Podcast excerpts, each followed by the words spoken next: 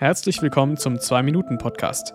In dieser Folge geht es um Weltraummüll, was diesen verursacht und welche Auswirkungen das für uns und folgende Generationen haben könnte.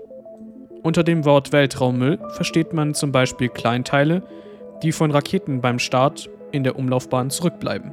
Auch defekte Satelliten sind ein großer Teil des Weltraummülls.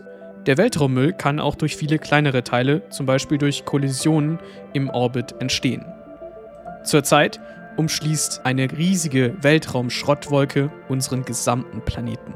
Verursacher sind wir Menschen. Durch die immerwährende Beliebtheit und Nachfrage nach Dienstleistungen, die unter anderem auch mit Satelliten zusammenhängen, wie GPS, Telefonie, Internet oder Fernsehen, sind wir auf die Satelliten angewiesen.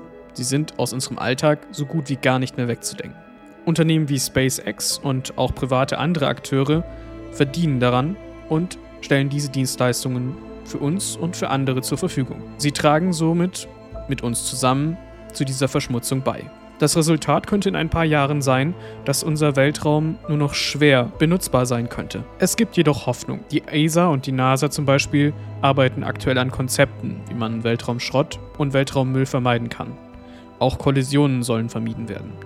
Viele Startups in Deutschland, Europa und weltweit arbeiten bereits auch an Ideen und Lösungen, wie man Weltraumschrott verhindern kann. Wir können gespannt sein, ob auch bald private Akteure wie SpaceX das Problem mit Weltraumschrott anerkennen und effektiv bekämpfen. Vielen Dank fürs Zuhören dieses Podcasts. In den Shownotes habe ich wieder mal ein paar Links zu Quellen reingepackt und ganz oben gibt es wieder mal ein Video, wie auch in der letzten Folge, zum Thema Weltraumschrott von Beta Stories. Schaut gerne mal vorbei, ein sehr informatives und gutes Video.